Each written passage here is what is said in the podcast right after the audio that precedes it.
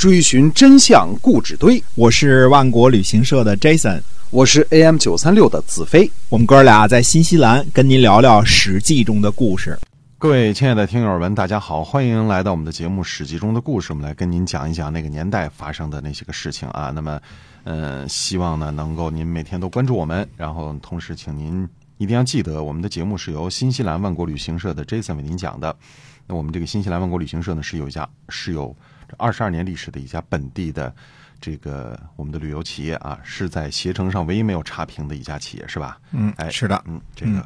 我们这个南北岛团是天天出发。您如果对有新西兰旅游感兴趣的话呢，可以关注一下我们的公众号，搜索“新西兰万国旅行社”就可以了。嗯嗯，是的。那么上次呢，讲到这个春秋五霸到底是哪五霸啊？没错，说过，嗯，齐桓公和晋文公是两个当之无愧的霸主。那么其他几位呢？我们还是回到这个关于霸主的这个定义和标准，从。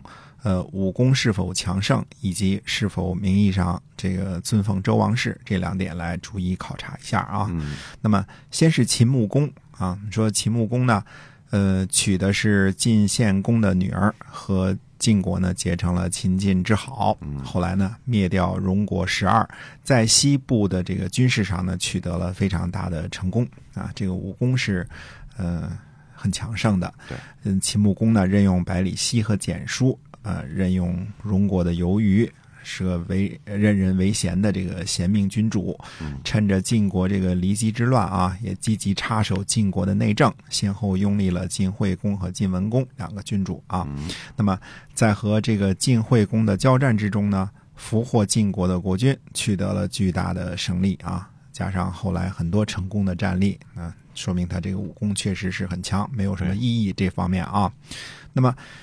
秦穆公呢，最后主动放弃和晋文公一起围攻郑国，虽说是受了烛之武的这个游说啊，但是毕竟有着自己的盘算，在帮助晋文公恢复晋国国君的这个位置这些事情上呢，也是有利于维护地区安全和稳定的。不过呢，秦穆公并没有主持召开过这个。会盟，也就是没有召开过联合国大会，那呼吁大家呢尊奉周王室，嗯，也调解老贵族之间的矛盾啊，约束其他诸侯，也没有呢向其他诸侯呢收取保护费，嗯，而且秦穆公的这个征征伐呀，主要是在呃陕西、甘肃、呃宁夏这一带，嗯，只能算是西部的地区性的有为君主啊，所以。把秦穆公算作春秋五霸之一呢，呃，就很勉强了，因为他第二个标准呢不太不太符合啊，只是呃只符合了第一个标准，就是武功很强盛啊，没有呃符合第二项标准。那么秦穆公和楚成王晋献公、齐桓公、晋文公等大英雄同时，确实是这个春秋早期的雄主之一啊，这个。这个中国历史上确实是不可或缺的一笔啊，没错。呃，对于秦国来说呢，相当于这个国父啊，这么一个这么一个位置啊。哎，那么接着来看看看宋襄公啊，宋襄公呢，确实是拥护和理解齐桓公霸主政治的人啊，而而且他非常崇拜齐桓公。嗯，齐桓公死后呢，他还曾率领诸侯进军齐国，为齐国这个呃拥立。新君啊，这个维护诸侯秩序方面呢，功不可没。宋襄公呢，也曾召开组织过这个陆上之盟，为天下秩序呢贡献自己的力量。嗯，但是。宋襄公时期的宋国呀，早已经沦落成为一个中等诸侯了。比起新兴的这个楚国来说呢，只能算是小国啊。在和郑国的较量当中呢，也没占过多大的便宜。由于武功太差，所以在组织陆上之盟的时候啊，自己被楚成王给抓了俘虏，对吧？嗯嗯，那么。后来呢，和楚国较量的闳之战中，由于笃信什么“不鼓不成列，不伤二毛”等古代贵族的教条呢，就吃了败仗，自己屁股上中了一箭啊！最后，最后终于这个因为这个箭伤呢，丢了性命啊！这个，呃，这个错误的军事观点呢，已经被子瑜同学这个批判的体无完肤了，我们就不多指挥了啊。总之呢，宋襄公同学呢，武功太差。就算是有尊奉周王室、维护地区治安和稳定的一颗红心，嗯、怎奈何呢？一手准备都没有，心有余而力不足啊。对，嗯，所以宋襄公呢，只符合霸主要求的第二项，而不符合第一项。呃，宋襄公同学呢，肯定是个正人君子啊，嗯是个好人啊。这个，但是好人很多时候未必办得成事儿。对啊，宋襄公呢，不能算是一个成熟的政治家。嗯啊，虽然孔夫子称称呼他是古人人君子啊，嗯，这个但他算不上这个霸主哈，他算不上霸主，条件不够啊嗯他甚至不能算得上是一个能够审时度势的一个好国君。嗯哎，那么再看楚庄王啊，楚庄王呢最大的功绩应该是在邲之战当中呢大败天下第一大强国晋国啊。除此之外，他的战功也是很不错的，收复陈国呀，呃，攻破郑国首都啊，这个这些都是都城啊，这不是首都啊，攻破郑国都城这些啊，也十分的强悍啊。呃，那么楚庄王呢，到了洛邑之后呢，询问这个九鼎的轻重大小啊，似乎对于周王室呢不太尊重。不过话说回来呢，周楚庄王啊，只是问了问，呃并没有加兵于周王室啊。哎，否则这个大败晋国、攻占郑国都城的这个实力，干掉周王室应该是绰绰有余了啊！这个别说一个小小的这这个洛阳了啊，肯定能做得到啊他。只是问问了一下鼎是吧？对，只是问了一下鼎的轻重大小。对对，而且呢，他也不强行吞并这个陈国和郑国，在这些问题上呢，楚庄王没有什么。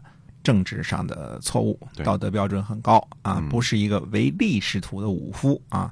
他对于这个维护周王室治下的诸侯的这个稳稳定和地区安全呢，起了很大的积极的作用。呃，这一点呢，既不同意祖上的楚成王，也不同意后来的楚灵王啊。那么楚庄王呢，也经常带着诸侯联军一起行动啊，盟会一下。不过都是一些什么陈啊、蔡啊、唐啊这些南方的小诸侯而已了啊。那么呃，当然后来加上郑国了啊，对吧？这就有中原诸侯的份儿了啊哎。后来宋国呢，其实也是这个等于是。不是城下之盟的城下之盟也也也算盟了嘛，对吧？嗯也盟了哎，也盟了，哎嗯，哎，楚庄王呢，算作春秋五霸之一，嗯似乎比其他的几位候选人要靠谱。嗯，他是比较符合呃道义和这个呃和这个武功方面的标准的。嗯嗯，那么我们再说楚灵王啊，这个楚灵王呢，呃，武功按说也应该没有什么太大的问题啊，这个嗯、不算十分的出众，但是也是这个。攻打一下什么旁边的这个国家都是挺厉害的啊，是吧？嗯，甚至一一直打到我们说打到，呃，曾经打到过江苏嘛，对吧？嗯嗯，打到过镇江，对吧？那都很远很远了啊。对那么，呃，不算特别的出众，但是武功很强悍。呃，可是呢，他肯定是不是有心尊奉周王室的。虽然他也开过盟会啊，嗯但是这个他绝对没有心尊奉周王室，也没想维护地区和平啊，而是想尽量的搞事儿啊，嗯争霸啊。所以把他算作霸主呢，稍微有点扯啊。充其量也就是他自己想过一回霸主的瘾，勉强拉上几个小兄弟儿，开了个盟会而已啊。嗯所以楚灵王呢，按照道德的标准来说呢，是不符合做春秋五霸之一的。嗯那么我们再看吴王阖闾啊，其实吴王这点儿呢，应该把吴王阖闾和吴王夫差。呃，爷儿俩呢一块儿算啊啊，因为他们俩这工业呢，就是志向呢，其实都挺挺相像的啊。那么，呃，吴王阖闾呢，几乎颠覆了楚国的设计，武功方面肯定没有任何问题啊，嗯五战入郢是吧？这是肯定是很强盛的。那么在尊奉周王室、维护地区安全，呃，这个同时呢，也接受了一些个保护费，摆平手下小兄弟这些方面呢，呃，吴王阖闾和吴王夫差父子呢，这爷儿俩。都没什么问题啊，呃，虽说啊，虽说吴国偏安东南，但是呃，有这个既有这个霸主的武功，也有尊奉周王室的意愿。特别是吴王夫差时代啊，这个吴国和晋国等诸侯还开了一次黄池之会啊。哎嗯，同时呢，名义上呢，呃，放弃王的建号，那、嗯这算是，呃，对周王室算是尊敬有加了。对，虽然是名义上啊，大家说呢，这个吴王阖闾是春秋五霸之一，嗯、这个我觉得至少阖闾和夫差父子加起来可以算作春秋五霸之一，嗯这是没什么呃太大的问题的。那么越王勾践呢，惨淡经营，恢复越国啊，而且最后呢，消灭了强敌吴国，武功方面呢，似乎也不成问题，对吧？越王勾践呢，还得得到过周王室的正式册封啊，帮助什么邹国呀和鲁国划分疆界呀，嗯、这个实际上说呢，越兵啊横行淮泗，就在淮泗之间呢，这个很很猖獗了啊。所以在第二点的要求上呢，这个也应该不成问题。那么，如果非要对号入座的话呢，可以说齐桓公、晋文公、楚庄王、吴王阖闾和越王勾践应该是春秋五霸。嗯那么，嗯，不算夫差呢，因为夫差最后是亡国之君嘛，对吧？对 最后嗯嗯，就亡在他手里了，吴国啊。只不过呢，就是我们说前两位是名正言顺，那后几位呢，呃，将将及格哎啊，多少弱哈。有有有某一方面弱一点哈，哎这个对这个，所以说我们说，呃，齐桓公、晋文公、楚庄王、吴王夫差、呃，吴王阖闾和越王勾践啊，虽然从道义和座位上来讲呢，这个五霸呢是一代不如一代啊，嗯但是基本上呢都是按照霸主的路子走的，哎对吧？呃，秦穆公呢最多是武功强大，以及在维护区域安定方面呢有所贡献，嗯，没有其他的这个贡献，呃，所以不能称为霸王。那么宋襄公呢？呃，目的这个方面呢，基本纯正，那、坚守道义，但是武功太稀松二五眼了，对吧？啊，这个呃有想法没办法，所以也不能成为春秋五霸之一。那么后世的君主呢，特别是晋国和楚国的君主们，时不常的还召开个盟会啊，会盟一下啊，呃，但是无论武功和道义呢。呃，都不可能和这个春秋五霸的这个功业呢相提并论啊。等到这个田氏代齐和三家分晋之后呢，连名义上的尊奉王室都不存在了，纯粹这个以攻伐为上，变成了真正的战国。如果说春秋无义战的话呢，呃，那可以说战国结恶战了，就嗯不只是无义战了，嗯，那没有一仗打的是好的啊。嗯，那么从齐桓公开始呢，不只是各个诸侯各自为政，自己管自己的事儿了。注意啊，这是呃国与国、邦国与邦国之间的交往和联系开始多了。嗯虽然呢，齐桓公之前的诸侯之间偶尔也闹个小矛盾，偶尔也盟个会，免不了这个呃发生一些地域性的邻里冲突之类的啊。偶尔在王室需要的时候呢，尽一点点义务，呃，看见烽火的时候亲个王什么的。但总体来说呢，很少干涉别国内政。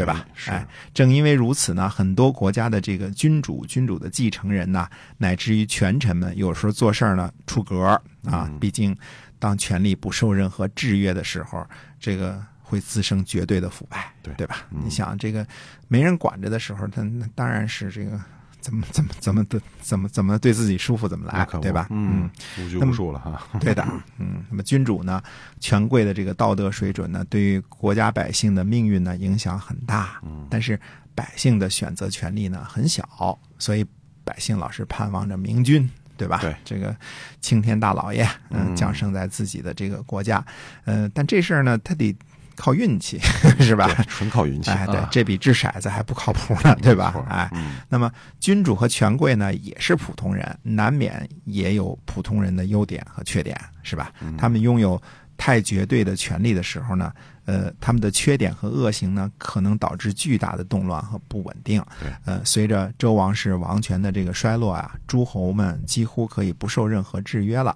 这个时候出现的霸主政治呢，对于天下产生某种程度上的制约，代替周王室行使一部分权利，对于历史来说呢是特别积极的。嗯我们说，呃，齐桓公和管仲很伟大，是指他们在开创一种比较持久的政治模式上讲的啊。嗯那么套一句孔夫子的话说呢，如果没有管仲，现在我们还像野蛮人一样呢，就是左襟儿压着右襟儿呢啊。这个野蛮人都是左左左襟儿压压着右襟儿啊，这是一个这是一个象征性的说法啊。嗯，等到霸主政治行不通的时候呢，就到了战国时期了。那么天下混战的战国时期呢，对于黎民百姓来说呢，绝对是无休止的祸患，嗯对吧？没错，嗯，有霸主政治和没有霸主政治，一个是文明进步，一个是反动倒退。嗯可惜啊，历史的车轮并不是永远朝着文明的方向前进的，很多时候是开倒车的。对，嗯，很多时候啊。嗯好，那我们这个呃，下次呢，在这个说一说这个春秋时期和战国时期的这个不同。好，我们今天这个史记中的故事就跟您讲到这儿了，感谢您的收听，是由新西兰万国旅行社 Jason 为您讲的，我们下期再会。再会。